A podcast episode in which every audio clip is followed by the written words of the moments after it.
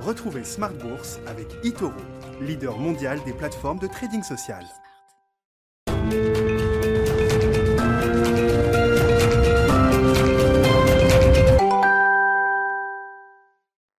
Pour Smart Bourse, votre double dose quotidienne de marché en direct sur Bismart. Chaque jour à la mi-journée, 12h30, 13h. Et en fin d'après-midi, la grande édition pendant une heure au partir de 17h. Au sommaire de cette édition de la fin de journée, une semaine chahutée qui s'annonce. On l'a vu déjà avec la séance lourde en cours sur euh, les marchés euh, globaux.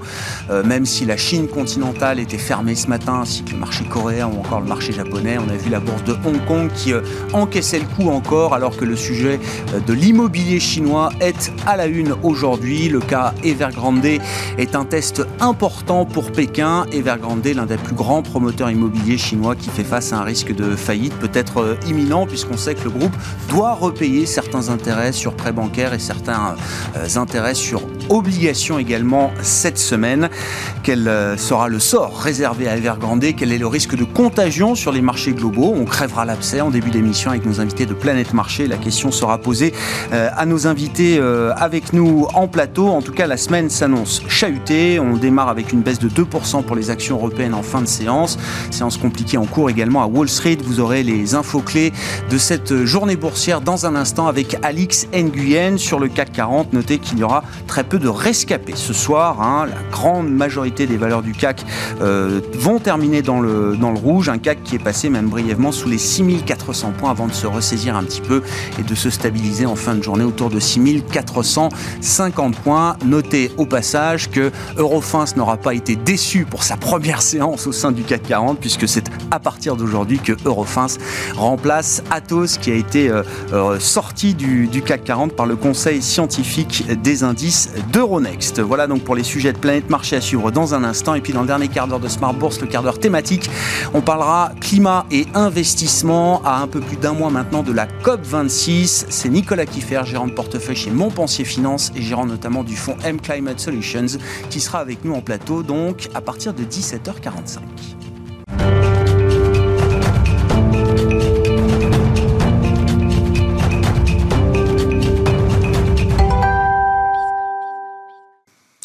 Les infos clés du jour sur les marchés avec une séance euh, mouvementée qui euh, laisse présager d'une semaine chahutée. Alix Nguyen avec nous chaque jour dans Smart Bourse. La bourse de Paris dégringole et revient sur des plus bas de deux mois. On relève une certaine défiance vis-à-vis euh, des actifs risqués, entretenus par plusieurs facteurs, à commencer par l'affaire du moment, la faillite redoutée du géant chinois de l'immobilier euh, Evergrande, mais aussi la chute des cours des matières premières et l'attente d'une décision monétaire de la Fed pour couronner le tout. L'indice Vextox, qui mesure euh, la volatilité de l'indice Eurostox, aussi autour de 27 points. Il a touché son plus haut niveau en séance depuis euh, la mi-mai. Euh, si les marchés chinois étaient fermés ce lundi et le resteront mardi, cela n'a pas empêché l'action Evergrande de chuter à Hong Kong de plus de 10% ce matin, entraînant avec elle le secteur financier dans son ensemble. On rappelle que le groupe doit notamment s'acquitter jeudi euh, du paiement des intérêts sur deux obligations arrivant à échéance. Pékin a par ailleurs prévenu les banques la semaine dernière qu'Evergrande ne serait sans doute pas en mesure d'honorer des remboursements d'emprunts. Et puis on relève que sur le marché obligataire, le rendement de l'emprunt américain se détend. La Banque centrale américaine se réunit euh, mardi et mercredi. Euh, son comité de politique monétaire devrait à cette occasion évoquer un processus de réduction de ses achats d'actifs. Le marché qui se réfère au mauvais chiffre de l'emploi au mois d'août n'attend cependant pas d'annonce avant novembre-décembre. La décision monétaire euh, et les nouvelles projections économiques de la Fed seront annoncées mercredi soir avant la conférence de presse de Jérôme Powell celle de la Banque du Japon mercredi et jeudi enfin ce sera au tour de la Banque d'Angleterre. Sur le plan des valeurs aujourd'hui, ArcelorMittal perd plus de 6% alors que les cours du minerai de fer n'en finissent plus de chuter, désormais sous les 100 dollars la tonne en Asie, euh, soit une baisse de 60% depuis leur record. Euh, les 19 indices sectoriels stock 600 sont dans le rouge, à commencer par ceux euh, des ressources de base, ils chutent d'environ 5%. Les valeurs du luxe font aussi les frais de la conjoncture chinoise. LVMH, Kering et Hermès perdent entre 2 et 3%, idem pour le secteur automobile à l'instar de Renault et Stellantis. Chute qui intervient aussi à la suite d'informations de presse selon lesquelles le patron de la division poids lourd de Daimler observe une intensification de la pénurie des semi-conducteurs au cours des dernières semaines. Et puis les banques sont également sous pression. BNP Paribas, Crédit Agricole et Société Générale cèdent entre 3 et 5% La seule valeur qui tire son épingle du jeu est celle d'Air France KLM. Elle prend plus de 5% et cela intervient après la publication d'une info par le Financial Times selon laquelle les voyageurs vaccinés en provenance du Royaume-Uni et de l'Union européenne seront à nouveau autorisés à se rendre aux États-Unis à compter du mois de novembre. Euh, toujours d'après le journal, la Maison Blanche devrait faire une annonce officielle ce lundi. On termine avec l'agenda. Demain, veille de la décision euh, de politique monétaire de la Fed, les investisseurs s'intéresseront aux chiffres de l'immobilier américain et aux nouvelles prévisions de l'OCDE. Et puis Universal Music, filiale de Vivendi, fera son entrée à la bourse d'Amsterdam. Tendance, mon ami, c'est avec Alix Nguyen chaque jour dans Smart Bourse à 12h30 et 17h sur Bismart.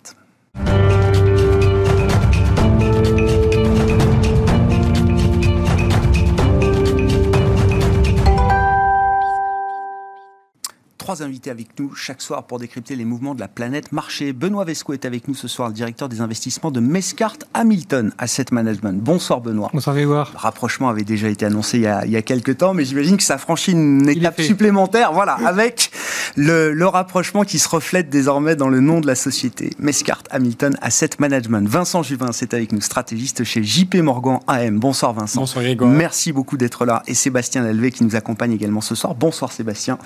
Ravi de vous retrouver. Vous êtes directeur général de la financière Arbevel. Vincent, je commence avec vous, le stratégiste. Euh, y a-t-il un moment Lehman derrière la situation d'Evergrande en Chine, l'un des plus gros promoteurs immobiliers chinois, qui est très proche d'un risque important de, de défaut sur certains intérêts qui doivent être repayés normalement euh, cette semaine, 13 ans après la faillite de Lehman Est-ce qu'il y a est-ce que le parallèle vous semble approprié? Est-ce que c'est un peu tiré par les cheveux? Ou est-ce qu'il y a quand même des éléments euh, communs entre les deux situations aujourd'hui? Espérons-le, en tout cas, que ce ne soit pas le cas. Euh, soyons, soyons prudents. Euh, je pense que, de toute façon, il faut savoir qu'une crise systémique ou une crise existentielle en Chine, finalement, ces dernières années, c'est à peu près tous les trois ans hein, qu'on ressort un peu quelque chose qui est susceptible de faire dérailler la planète financière. Il y a eu le shadow banking, l'immobilier à plusieurs reprises, hein, l'engouement parfois des petits porteurs pour les, marchés d'actions.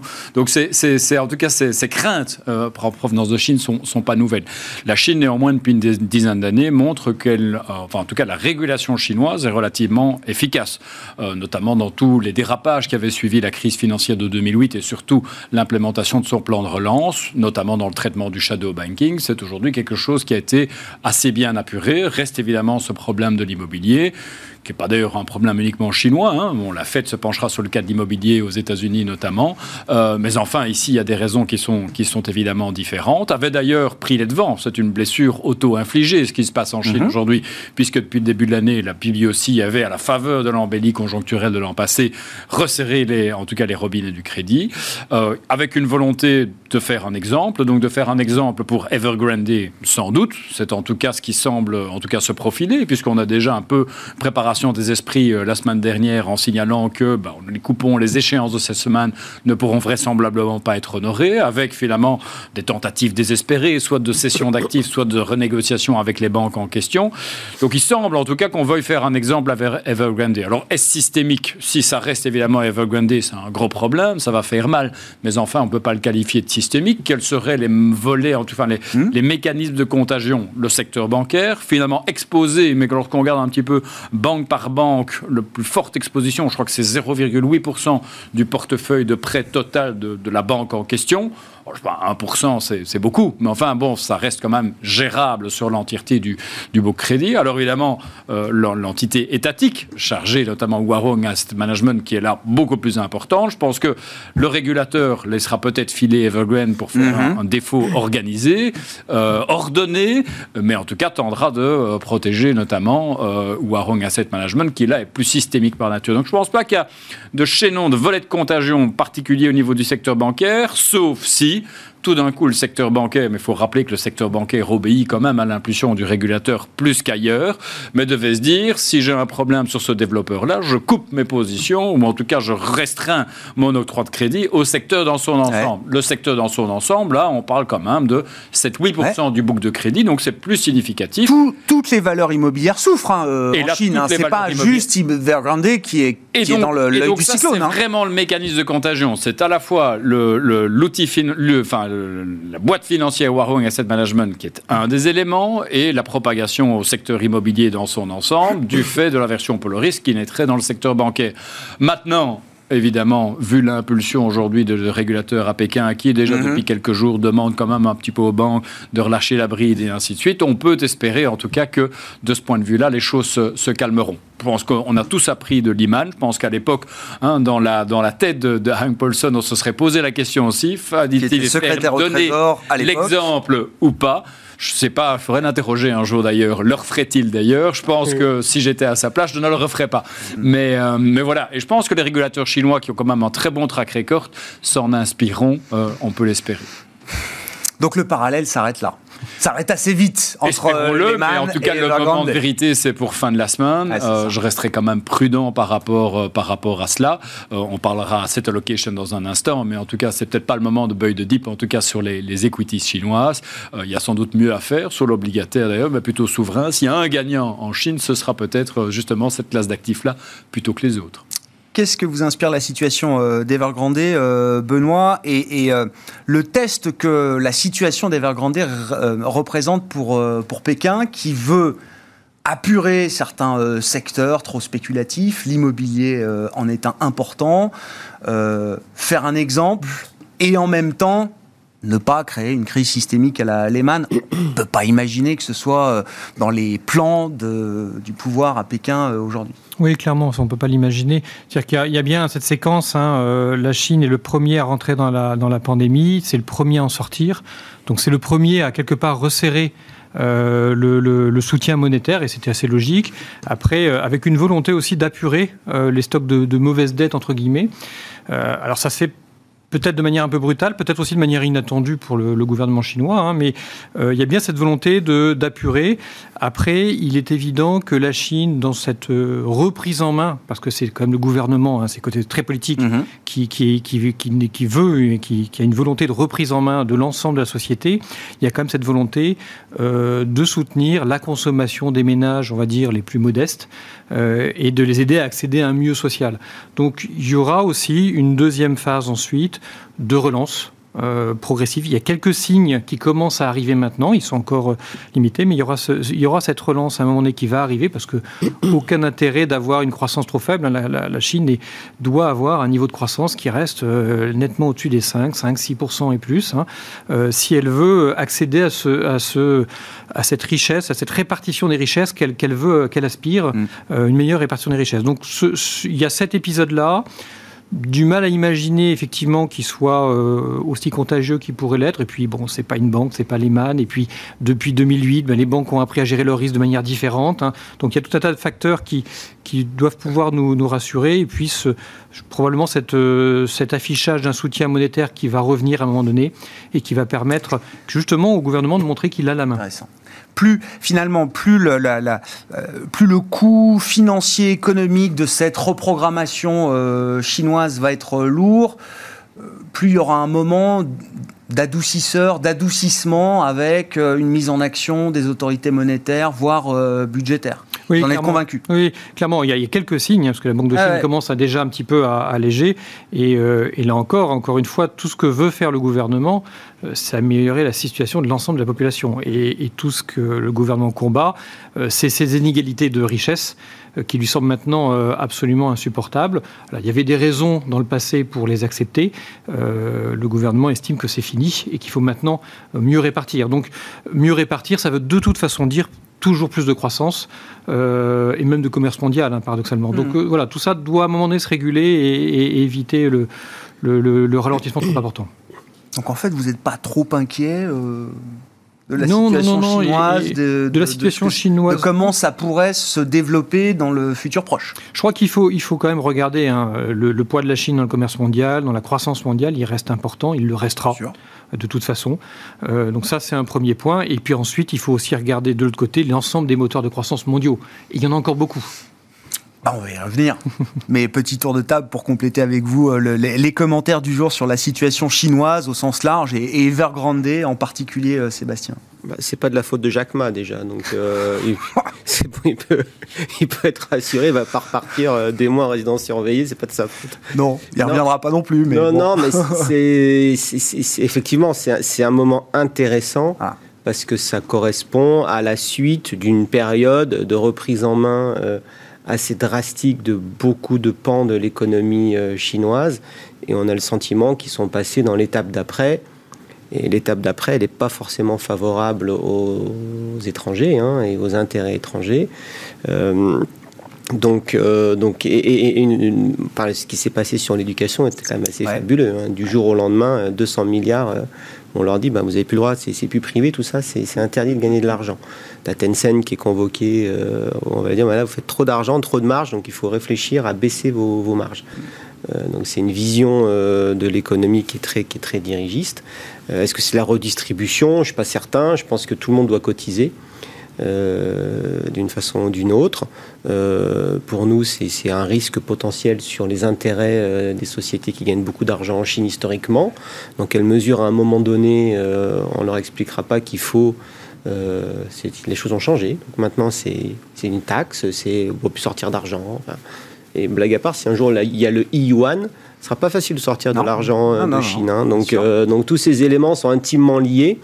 Donc il faut, quand même faire Vous ne pourrez faire avec votre yuan que ce que la Banque centrale chinoise et donc Pékin aura décidé. Donc, euh, Que vous pourrez faire. Donc, euh, si LVMH vend des sacs Vuitton à Shanghai et que c'est payé en yuan pour les rapatrier, ça dépendra de la bon, du bon vouloir de, de Pékin. Mais ça veut dire, en tant qu'investisseur européen, vous êtes euh, attentif évidemment à cette situation euh, chinoise. Les entreprises dans lesquelles vous investissez en Europe ont, pour certaines d'entre elles, beaucoup d'activités Bah, en vous savez, là, en, en économie ou en, dans les cours de finance, on apprend, on apprend le risque pays. Alors, c'est très des...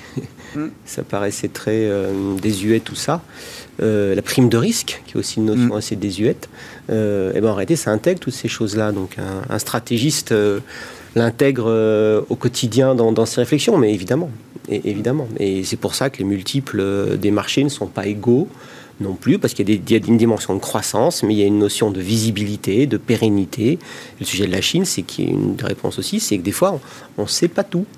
Donc, euh, on parle avec les informations publiques du moment, euh, donc on verra. Donc, effectivement, par contre, l'avantage d'un pays dirigé et dirigiste, et, et quand tout vient d'en haut, c'est que si tout en haut on dit, bon, bah, on arrête maintenant, on les sauve, ou bien ça s'arrête là, l'avantage, c'est qu'il y a suffisamment d'argent pour que ça s'arrête là. Mhm. Mais jusqu'où ça va avant, dans la théorie de on est en train de vous montrer c'est quoi le nouveau système, euh, en interne et en externe, font de la politique. hein. Mhm. Sauf qu'eux, ils ont, eux, ils ont des vrais leviers. hein. Bon, situation chinoise hein, qui reste évidemment euh, sans doute le grand événement de, de cette rentrée, alors au milieu des autres euh, sujets, mais qui sont bien identifiés. Euh, la Réserve fédérale américaine se réunit cette semaine, la question de l'inflation reste, euh, reste présente, mais si on fait un petit tour justement de ces, ces sujets euh, immédiats, sur la Fed peut-être, Vincent, euh, est-ce que Jérôme Powell arrive dans un fauteuil là pour cette, cette réunion? On sait qu'il va y avoir un tapering, une réduction progressive, graduelle des achats d'actifs jusqu'à extinction euh, normalement. On ne sait pas quand est-ce que tapering va commencer. Euh, Jérôme Powell euh, reste très souple pour l'instant sur le calendrier euh, hypothétique de cette opération. J'ai envie de dire que les événements du jour, Ouais. quelque part, ça vient peut-être un peu l'aider dans, cette, dans ce contexte. Bon, il y avait les mauvais chiffres de l'emploi, il y avait de toute façon l'environnement Ouais. macroéconomique qui marquait un petit peu le pas, hein, du fait à la fois des, enfin, des, des problèmes en termes d'appareils de, production, des, notamment des, des retards de livraison, de le renchérissement du coût de la main-d'œuvre, du coût des matières premières, qui pèsent déjà sur les indicateurs conjoncturels avancés, donc qui montrent que les vents économiques sont un petit peu moins favorables. Il y a une situation sur les marchés financiers qui est moins stable aujourd'hui, euh, c'est très clair.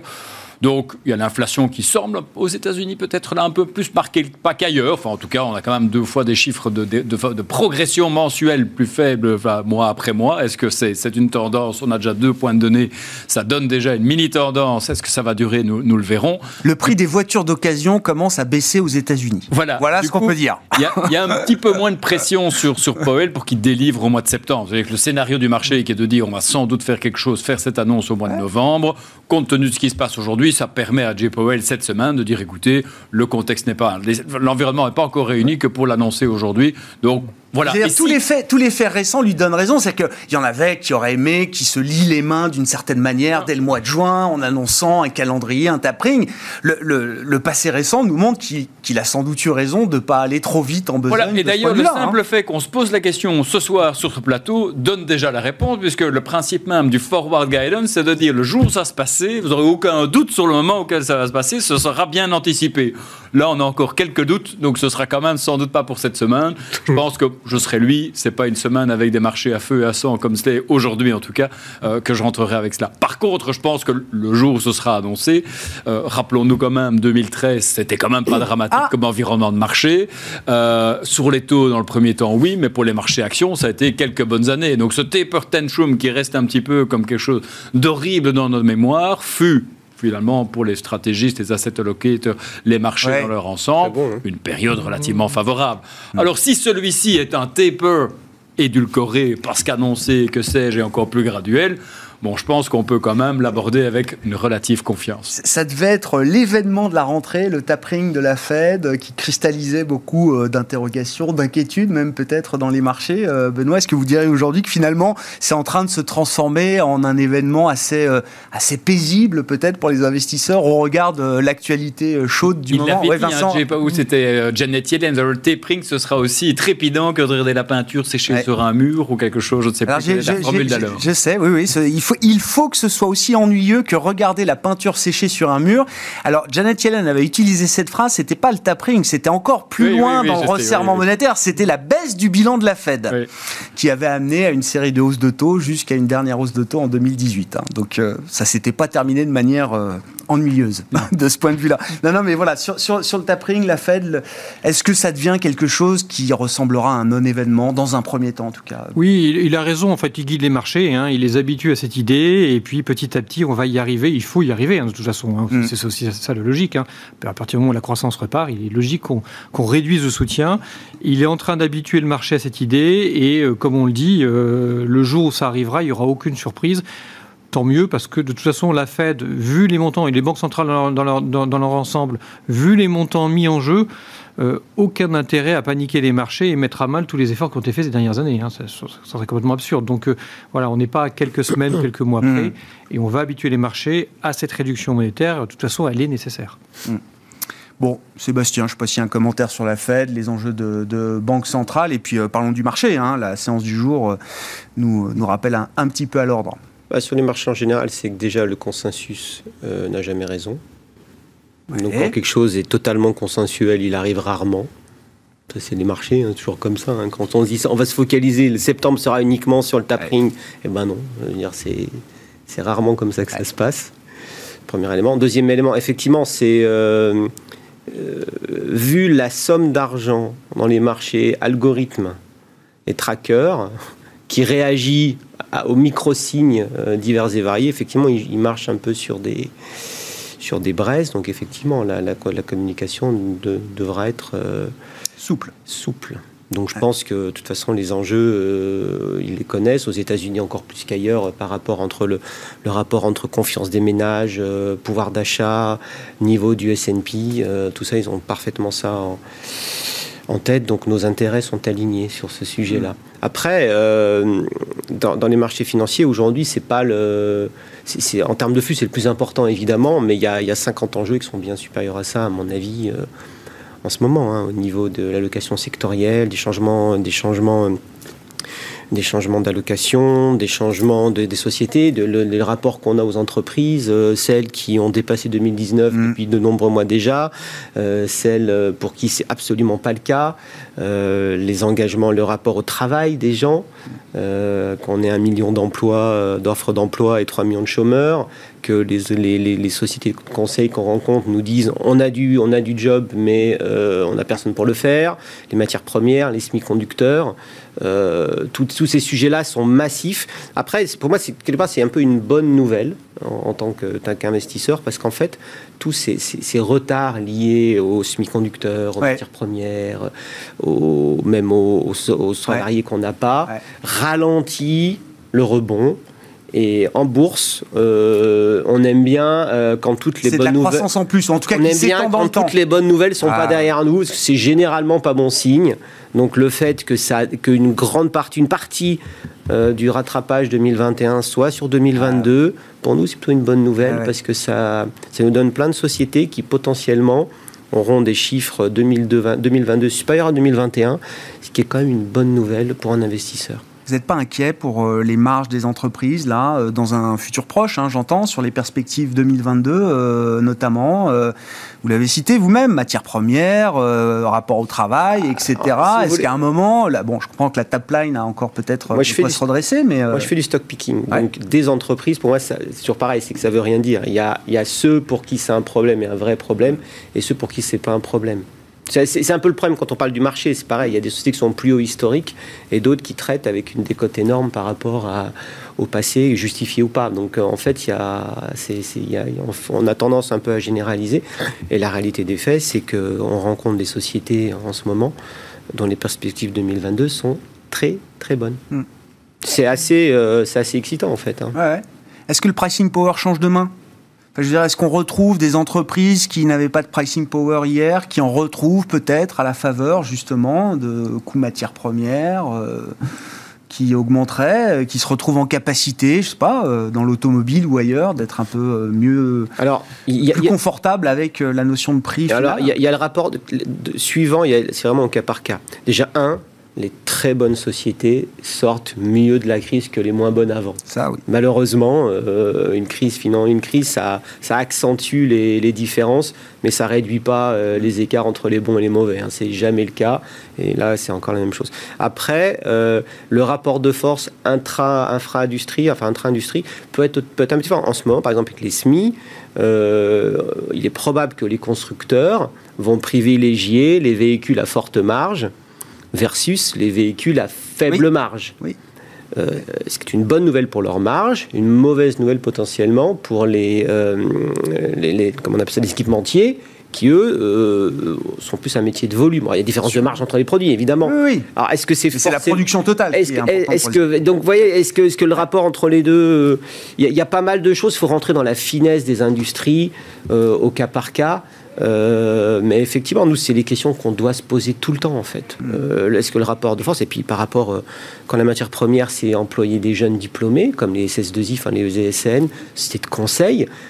Comment vous faites pour recruter un jeune diplômé aujourd'hui qui veut du télétravail, qui veut être payé, qui veut moins travailler parce que en fait c'est quand même cool d'avoir une vie, une vie de famille. Et puis mais avoir des sous c'est un peu normal parce que j'ai fait des études. rapport au travail qui est un peu modifié.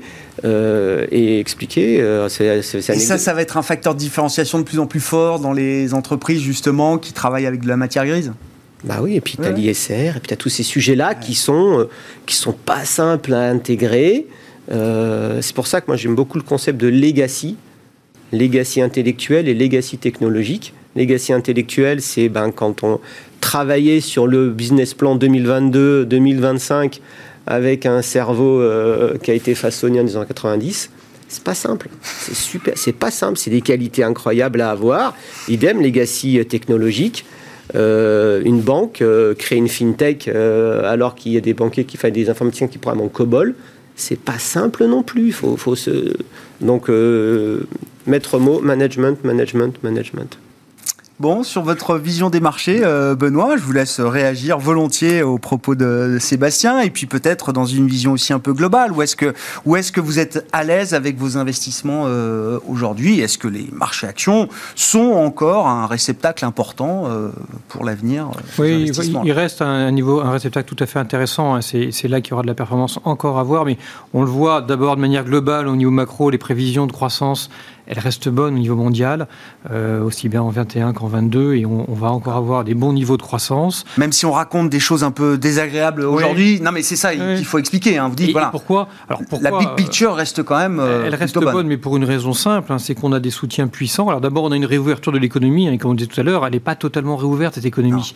Il va falloir encore un peu de temps, malheureusement. Hein.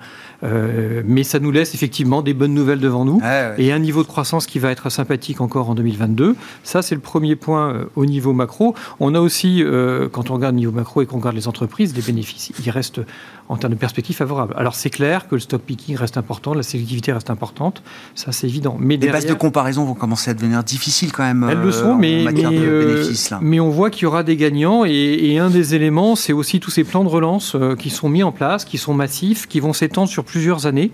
Hein, c'est pas juste un plan de relance. Alors il y en a eu hein, au mmh. fort de la crise. Mmh. Euh, ça, c'est il les fallait.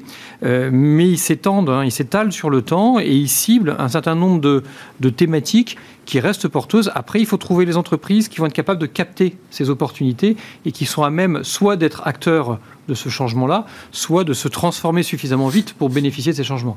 Ça, et ça, c'est le vrai enjeu. Mais les potentialités, elles sont là, clairement. Et ça, cet argent public, entre guillemets, pour l'investisseur euh, privé euh, sur les marchés de capitaux, non mais c'est un guide important, c'est quand même un playbook euh, important. c'est pas de l'argent qui va, je sais pas, arroser le sable. Alors c'est toujours l'enjeu hein, pour les gouvernements, c'est-à-dire que quand ils investissent, est-ce qu'ils investissent dans l'amélioration de la productivité, de l'efficacité des mmh. entreprises et de la société en général, ou est-ce qu'ils investissent pour les besoins de fonctionnement à court terme?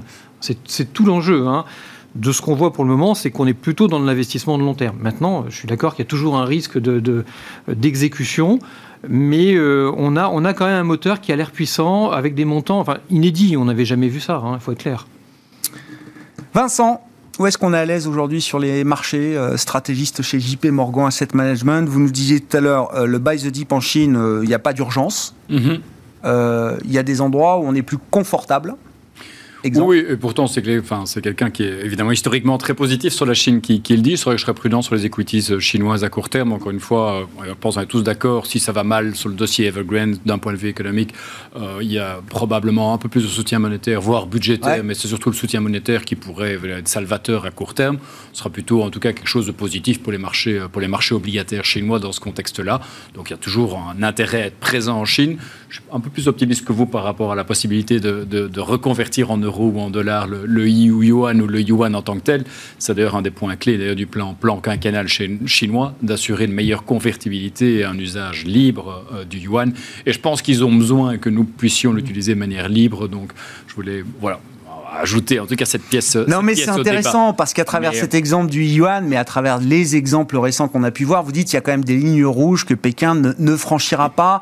Euh, euh, pour ne pas se couper totalement de la communauté des investisseurs internationaux et des marchés de capitaux oui, mondiaux. Ça reste une conviction très forte. Oui, ouais, mais c'est important parce qu'on s'est posé la question. Hein. part le court terme, mais ici à moyen terme, et peut-être qu'on sur ce point on est, on est moins d'accord. Je trouve que même cette année, les gages de confiance qui ont été apportés à la communauté des investisseurs internationaux demeurent importants, euh, notamment sur l'économie de marché. Pensons au lancement de la bourse de, Pékin, notamment pour les small et mid cap. Enfin, je veux dire qu'il aussi, je veux dire, c'est pas si on voulait renationaliser tout le monde de l'entreprise en Chine comme certains l'avançaient parfois, euh, il n'y aurait pas ce type d'initiative. Non, mais moi j'ai vu comme une initiative très domestique, locale. On va euh, utiliser l'argent chinois pour financer nos entreprises innovantes sur notre marché chinois. Euh, et merci les venture capitalistes américains, mais on va se débrouiller sans vous. Mais que du contraire, parce que ce que fait la Chine, alors je vais passer sur ce point parce que c'est ah ben j'y ai passé une partie de l'été, mais à les réformes justement des IPO. C'est-à-dire que il est certain qu'une entreprise chinoise qui va tenter une cote à Hong Kong, aux États-Unis, ce sera très très mal perçu. Le régulateur chinois veut des listings en Chine. Ça, c'est très clair. Mhm. Par contre, il a tout fait. Et là, par contre, il a déroulé le tapis rouge pour les venture capitalistes américains en disant investisseurs étrangers, vous êtes les bienvenus pour souscrire aux IPO chez nous. Et euh, à tel point que mes collègues au niveau private equity voient dans la Chine effectivement le nouvel Eldorado pour eux. Ça fait des années qu'ils collectent des, sommes faramineuses à déployer. Il n'y a pas assez d'opportunités pour les déployer. Aujourd'hui, l'ouverture du marché chinois, notamment sur les marchés privés, est une fantastique opportunité. Donc, euh, pour ceux qui savent faire, le private equity chez JP Morgan, vous dites là, il y a des La Chine opportunités est une et, réelle et c'est pas, opportunité. il n'y a pas un, il y soyons a pas un clairs. coup d'arrêt de ce Il n'y point a de pas un coup d'arrêt que du contraire. Le meilleur exemple, vous savez, du private equity, c'est par exemple quand JP Morgan rachète son entité juridique en Chine. C'est du private equity. Cette opération, elle est en cours de bouclage cette année, donc on aura 100% de cette entité juridique locale en Chine et on continue, je veux dire, indépendamment de ce qui se passe, euh, ce qui se passe là-bas. Les marchés continuent à s'ouvrir chaque jour, donc j'ai envie de dire, derrière ces quelques mesures qui aujourd'hui cristallisent l'attention, et à juste titre, il y en a quand même quantité d'autres qui sont euh, plutôt positives pour les investisseurs étrangers. On a parlé de cette première place d'ascension de la Chine. La Chine, elle a besoin de nos capitaux pour son financement. Elle a besoin des capitaux aussi des ménages chinois. C'est d'ailleurs une des raisons pour lesquelles elle tente, les ménages qui ont pour 60% d'immobilier dans leur patrimoine total, c'est presque un record de mon Ouais, point de vue. Et c'est justement grâce à une meilleure couverture sociale, grâce justement en disant l'immobilier, faites gaffe tout de même, de réorienter cette épargne vers les marchés financiers, que ce soit obligataire, que ce soit les marchés d'actions.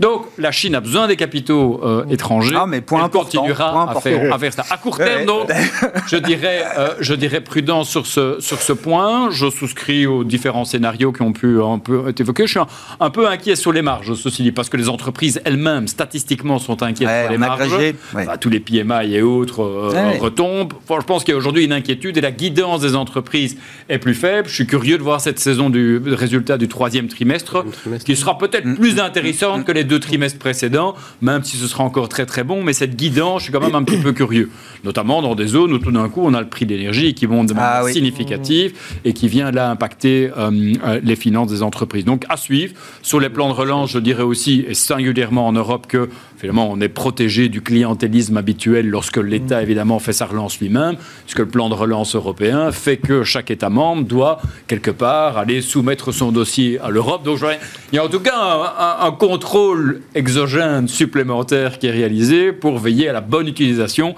Il y a une utilisation qui augmente la productivité et le potentiel de croissance que pour rembourser cette dette à un moment. Donc il y a une Euh, couche on- technocratique supplémentaire, mais plutôt pour la bonne cause, vous dites, euh, Vincent.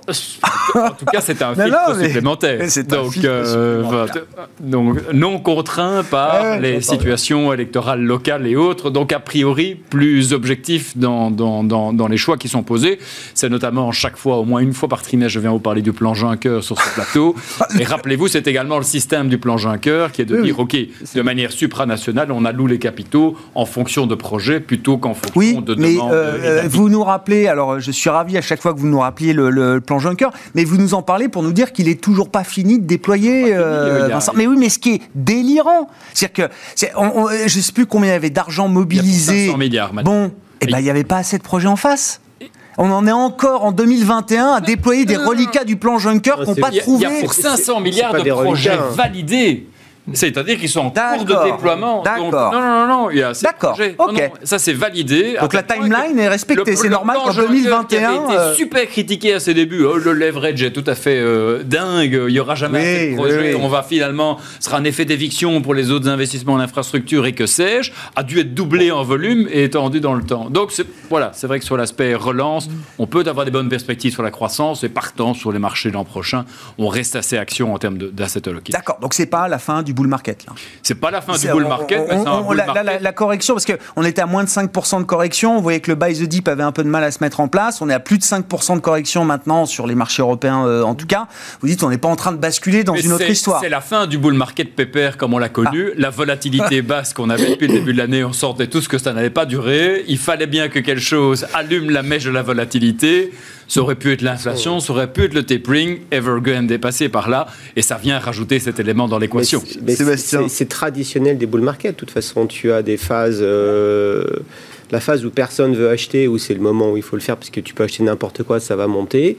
Et là, maintenant, tu, auras, tu rentres dans la période où ça sera, à mon avis, moins thématique, moins automatique et plus euh, alpha, donc plus euh, stock picking en fait. hein. Je vends pas ma paroisse, mais Bah non, mais c'est- ouais, ouais, ouais. statistiquement comme ça que ça se passe à Ah chaque fois. La, croissance va être plus mature du bull plus market. difficile à aller chercher. Et euh, par contre, sur les, les- les- les marges, mon avis, ce sera plus une histoire 2022 que T- S2 2021.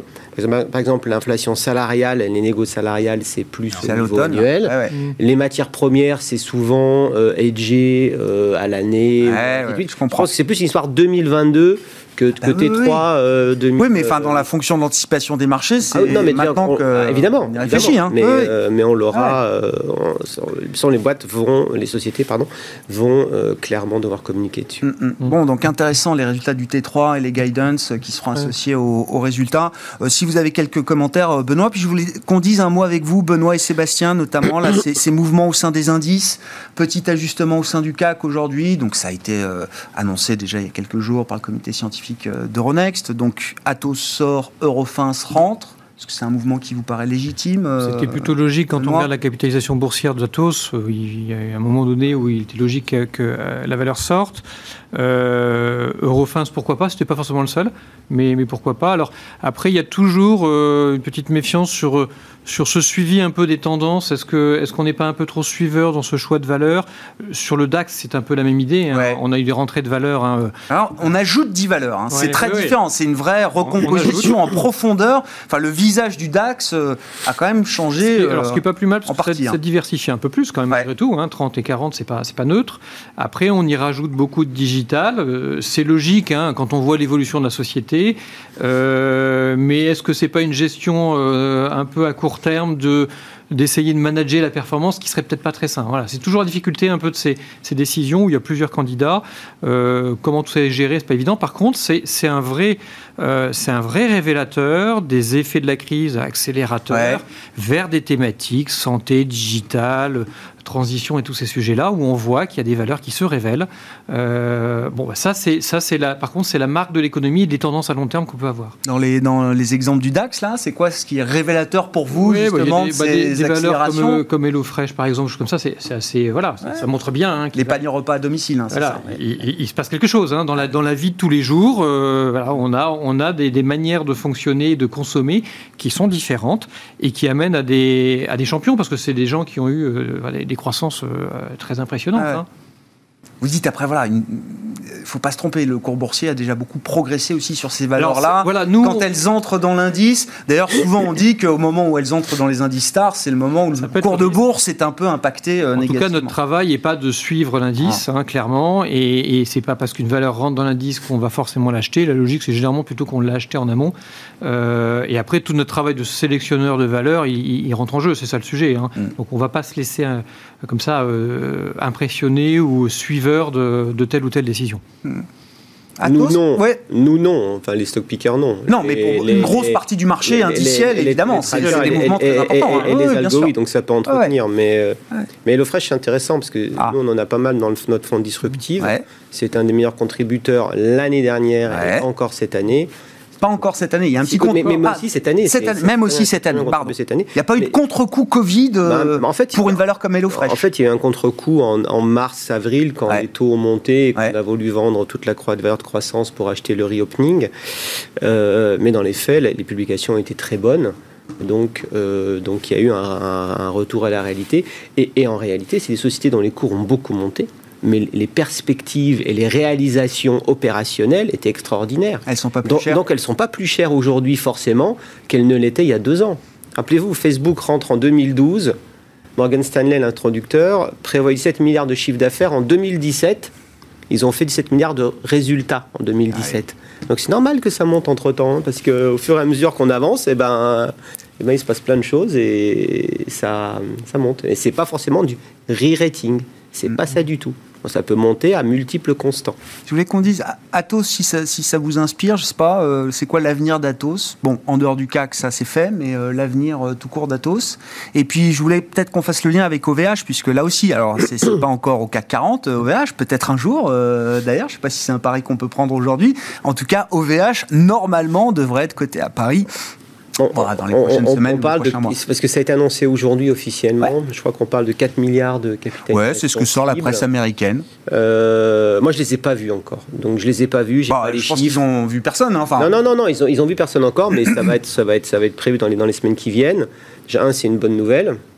Pourquoi? Bah, parce que c'est un- une valeur technologique de 4 milliards de capitalisation française dans un secteur. Et je, je- on ne peut pas faire de politique, mais ça ferait combien, ça serait quel gros, ça serait beaucoup plus gros aujourd'hui s'il y a 7-8 ans, on ne nous avait pas inventé des, des, espèces de public, de cloud public entre, à la française entre Orange, Atos, machin, où tout le monde s'est tiré dans les pieds, ça a servi à rien, et à la fin, ça n'a fait qu'une chose, c'est ça a empêché OVH de grossir. Ça, juste. Donc, quand on a une pépite. Exemple d'une euh, action publique contre-productive pour l'émergence d'un secteur. Bah oui, parce qu'on a, on a créé des concurrents qui, en fait, finalement, n'ont rien donné et ils restent OVH après. Hmm. Euh, donc, c'est une bonne nouvelle. Euh, donc, après, c'est, on va voir à quel prix ça sortira. en tant qu'investisseur. Mais là, l'avantage, c'est que les fonds sont minoritaires dans OVH. Donc on n'est pas dans un cas euh, où c'est un fonds qui veut sortir euh, beaucoup et ainsi de suite. Donc là, il y a la famille qui est toujours majoritaire, donc il y a une vision long terme. Donc on peut espérer que dans une optique de long terme, la valorisation ne soit pas, soit pas trop forte, mais c'est fondamentalement une bonne nouvelle. Bon, on suivra ça. OVH qui a déposé effectivement voilà, les, premiers dossiers auprès de l'AMF pour euh, son introduction en bourse sur Euronext à Paris. On s'arrêtera là pour ce soir. Merci beaucoup messieurs d'avoir été les invités de Planète Marché. Sébastien Delvé, directeur général de la financière Arbevel, Vincent Juvin, stratégiste chez JP Morgan Asset Management et Benoît Vesco, directeur des investissements de Mescart Hamilton Asset Management.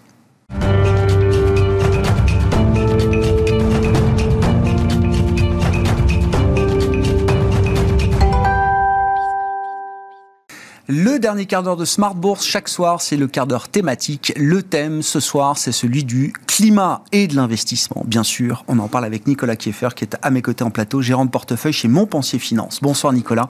Bienvenue, merci beaucoup d'être là. Vous gérez notamment chez Montpensier le fonds M Climate Solutions, qui avait été lancé il y a euh, près de deux ans maintenant, hein, c'est ça, en fin d'année 2019. Euh, euh, oui, je voulais qu'on reparle de, de l'investissement climatique avec vous, Nicolas, parce que et j'aime bien votre fonds parce que vous le présentez comme euh, essayant d'être le plus pur possible, comme vous dites, dans l'investissement euh, tourné vers les enjeux euh, climatiques. Juste, comment est-ce que vous définissez ce, cette notion de pureté?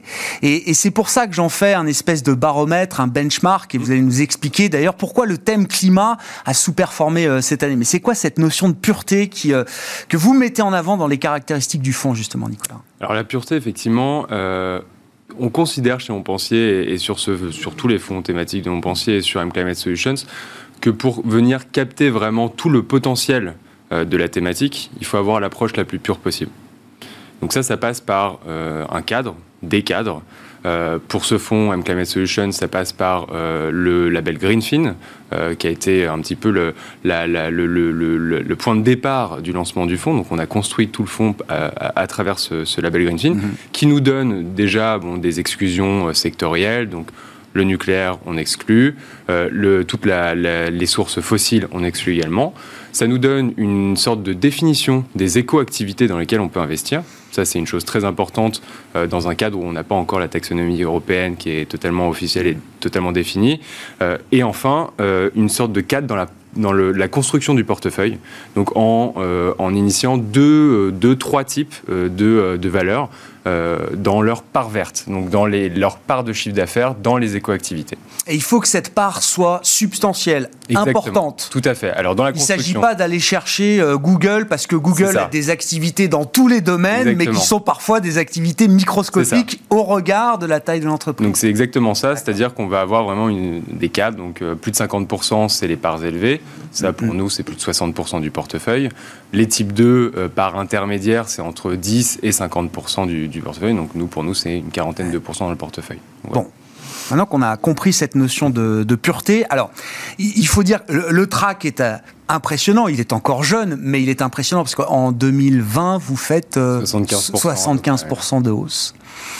Et cette année, c'est moins bien, évidemment. Alors, euh, je voulais qu'on l'explique, euh, euh, mais, sans, partir forcément de votre fond, Nicolas. Pourquoi est-ce que le thème climat, dans, la pureté que vous essayez de, rechercher, a sous-performé cette année dans les, marchés Peut-être d'une vingtaine de points, d'ailleurs. Hein. C'est quand même une sous-performance importante. Alors, ça s'est passé, selon moi, en deux phases. la première, c'est vraiment de mi-janvier à mai où là on a vraiment une conjonction de, facteurs euh, qui, sont, qui sont vraiment euh, rassemblés. Donc on, a évidemment euh, le play réouverture, donc le marché a tilté ses portefeuilles vers, vers des valeurs plus cycliques, avec les attentes d'inflation étant, étant plus hautes, etc. Euh, un, tilt vers, vers les valeurs cycliques value, mhm. au dépend des valeurs euh, plus chères, évidemment, avec une, croissance, euh, des modèles de croissance plus séculaires. ensuite, on a eu l'augmentation des, attentes d'inflation qui ont entraîné l'augmentation des taux d'intérêt. on se rappelle le taux US, le 10 ans, qui est passé de 0,90% en janvier à 1,80 au pic en mars. Là, c'est une chose qui, effectivement, sur des secteurs qui sont intensifs en capital, euh, bah forcément ça, tape, c'est évident. Euh, et troisième, troisième chose, puisque ça ne suffisait pas, sur la thématique, on a eu des changements de méthodologie sur un des principaux euh, indices climatiques Green Energy, ah. et qui a effectivement entraîné des mouvements massifs de tous les gros ETF du marché. Et donc ça, forcément, ça n'a pas été. Un, un, gros indice de référence très utilisé, très suivi, qui a, qui a, été modifié. Quoi. Exactement, tout à fait. Est-ce que, alors, euh, je reviens là aussi à, 2020. Est-ce que ces situations, ces explications que vous mettez en avant, elles sont intervenues aussi à un moment où on avait, euh, et on l'a entendu, euh, l'idée d'une bulle verte c'était un peu dans les cartes en 2020. Mm. Est-ce que justement ce phénomène s'est aussi dégonflé à travers une situation de marché beaucoup moins favorable entre guillemets? Alors ça a été effectivement, ouais, ça a été une conjonction, c'est arrivé effectivement. Je ne sais pas si c'était si c'est du timing, du hasard, etc. Euh, ce qu'on voit aujourd'hui, c'est quand même, enfin, c'est un réel changement de paradigme, euh, la transition climatique. On mm. voit que c'est quand même le premier sujet euh, qu'on voit. Et le point d'inflexion, ça a été quand même, selon nous, en mai, où clairement bah, les, les, anticipations d'inflation ont commencé à baisser, les taux d'intérêt également ont commencé à baisser, on est passé de 1,80 à 1,30 aujourd'hui, et on a eu un, un marché qui on le voit, qui arrête de réviser à la hausse sur euh, ces fameuses valeurs cycliques, euh, euh reopening, etc. Hmm. Donc ça, c'est une chose. Et surtout, surtout, très important. L'année 2021 est très, très et, dense, très dense en, catalyseur. On a une traction de toutes les politiques en faveur du climat. Si on fait un tour d'horizon très rapide euh, sur les États-Unis, on, voit que bon bah il y a un premier draft qui est, qui est sorti sur le plan infrastructure des États-Unis, donc qui voilà, qui réaffirme son attention de, euh, soutenir euh, toutes les, euh, les, technologies bas carbone, que ce soit dans, le stockage de l'énergie, dans la, captation du CO2, dans les véhicules électriques, dans les renouvelables, surtout le solaire. Et ça sur une base de Joe Biden qui a introduit des, des, objectifs très très ambitieux, euh, type moins de 50%, de, de, enfin une réduction de 50% ah des émissions de gaz à effet de serre euh, d'ici 2030, euh, un, une génération d'électricité totalement neutre en carbone d'ici d'ici 2035. Enfin, voilà. Une, une, réintégration des, des États-Unis sur les accords le retard perdu par le mandat Trump. Voilà, exactement. Et donc pour ça, bah, il faut il faut des investissements et on est, on est sur, sur des, des secteurs qui, qui, qui, vraiment vont bénéficier de ce genre de, de, de choses. Côté Europe, l'Union européenne a euh, publié son premier draft également sur euh, ce qui s'appelle Fit for 55, donc 55 pour moins de 55, enfin une réduction de 55% mm de gaz à effet de serre. Pareil, euh, globalement, donc on a un, certain nombre d'initiatives pour la neutralité carbone d'ici 2050, le resserrement des règles pour le système de quotas, les fameux crédits carbone, donc un resserrement des règles très important, l'augmentation de la part des renouvelables dans le mix, encore plus important qu'avant, 40% d'ici 2000 d'ici 2030 et euh, les objectifs, euh, des objectifs spécifiques de réduction de, gaz à effet de serre sur euh, des, des, des, secteurs très émetteurs comme les transports, les bâtiments, etc. Donc ça, c'est quelque chose et viennent s'ajouter des, petits plans, plans hydrogène en France, au UK, en Espagne, des choses qui vraiment vont tracter. Et si on termine le tour d'horizon par l'Asie, euh, la Chine, euh, quand même un tiers des, euh, des, émissions de gaz à effet de serre dans le monde, qui a introduit, donc c'était en fin d'année dernière, le pledge aussi, hein. voilà, le pledge, 2060, 2060 hein. avec un pic des émissions avant 2030. Pour ça, l'introduction d'un marché carbone, etc. Voilà. ça, va être le sujet de la COP 26, Nicolas. Est-ce que ce, est-ce que ce genre d'engagement, d'initiative, d'intention est-ce que c'est encore euh, euh, approprié aujourd'hui? Est-ce qu'on ne va pas passer là dans quelque chose de beaucoup plus contraignant de beaucoup plus engageant. Mm. Tous les pays du G20, 80% des émissions euh, arrivent à la COP 26 de Ouais. Glasgow euh, fin octobre début novembre en ayant en étant complètement En dehors des clous des accords de Paris Ouais. et de la trajectoire. euh, je mets même pas 1.5 de la trajectoire 2 degrés. Ouais. fortement recommandée par le GIEC. Bah, ce qu'on voit donc en parlant du GIEC justement, donc il y a le premier volet, euh, le premier volet du, euh, du sixième rapport du GIEC qui est sorti euh, pendant l'été. Ouais. Pareil, qui remet vraiment euh, l'urgence climatique sur la table avec euh, euh, effectivement, bah, ce- c'est pas seulement le CO2, c'est aussi le méthane, mais ça prend pas en compte tout ce qui est biodiversité, l'eau, les déchets, la, raréf- la raréfaction des, des matières premières, etc. Donc des sujets qui sont très importants. Et je pense qu'aujourd'hui, la COP26 va être vraiment, euh, enfin c'est le rassemblement, le plus gros rassemblement sur le sujet climat depuis la COP21 de 2015. Mm. Euh, et il va falloir vraiment faire quelque chose. Il va falloir vraiment introduire des, des, des, des- des stratégies. Et il va falloir, euh, il, faut, il faut reprendre quelques négociations qui ont eu lieu en 2015. Comme vous dites, euh, il y a beaucoup de pays qui sont un peu la ramasse. Il va falloir euh, Mais vraiment euh, voilà. relever en permanence les objectifs qu'on n'a pas réussi à atteindre jusqu'à présent, oui, c'est plus le sujet quand même. Enfin, c'est plus le sujet. Il faut, il faut aller quand même euh, un peu plus dans le dur. Bah, C'est là où vient euh, l'investissement. Ouais. En bout de chaîne, donc il y a les États, il y a la conscience collective et il y a les entreprises.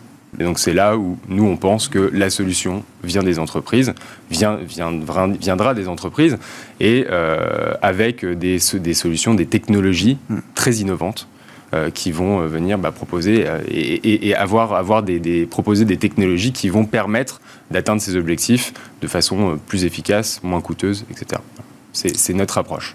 Pour conclure justement sur la gestion du, du fonds M Climate Solutions, Nicolas, est-ce que c'est un fonds qui a beaucoup bougé? Dans la composition, dans les dizaines de lignes, de positions que vous pouvez avoir, de valeurs que vous avez en portefeuille, euh, entre euh, son inception, sa naissance fin 2019, euh, l'année extraordinaire euh, 2020 et le petit coup d'arrêt de, Mm. de 2021 Est-ce qu'il y a beaucoup de choses qui ont changé dans ce fonds ou pas? Alors si on se remet effectivement fin 2019, l'urgence climatique était là, mais elle était beaucoup moins médiatisée, beaucoup moins euh, sur le, sur le, vraiment sur la table. Euh, ça c'est une première chose. La deuxième chose, c'est que on avait euh, énormément, la- les, les- les acteurs européens avaient beaucoup beaucoup d'avance sur euh, le- le su- les sujets de transition écologique, énergétique, etc. En termes de solutions également, ils proposaient des solutions qui étaient beaucoup plus euh, viables euh, à ce niveau. Ce qu'on a vu, euh, ça fait quand même deux ans maintenant pratiquement qu'on Mm. a ce recul, euh, on a vu euh, émerger des, des- des acteurs, des, des champions, et d'où l'importance d'avoir un fonds global, des acteurs aux États-Unis, au Canada, en Asie. Et donc, on est venu capter un petit peu ces, tous, ces, tous ces champions. Et donc, on est passé peut-être de 65-70% euh, Europe, donc avec Ah. effectivement un biais très nordique, etc., sur Ouais. des sociétés très innovantes, à aujourd'hui, on est euh, en dessous de 50% Europe et 40% US, 10% Asie. Voilà. Donc ça, c'est, ça a Ah été oui, vraiment le, le- le- le- le tilt du portefeuille. Euh, mais après, dans l'approche, on a toujours, euh, on a toujours. euh, Oui, le process n'a pas Voilà. changé. Le process n'a pas changé et surtout la pureté avant tout. On, on a gardé cette, cette ligne Et directrice. ça, C'est vraiment un défi global. Bien toutes sûr. les zones y participent, en tout cas toutes les Exactement. entreprises des zones importantes y participent aujourd'hui. Merci Exactement. beaucoup pour euh, ces messages et ces remarques, euh, Nicolas. Nicolas Kiffer qui est avec nous euh, en plateau ce soir dans le quart d'heure thématique de Smart Bourse, gérant de portefeuille chez Montpensier Finance. Ainsi se termine cette émission. On se retrouve demain en direct à 12h30 sur Bismart.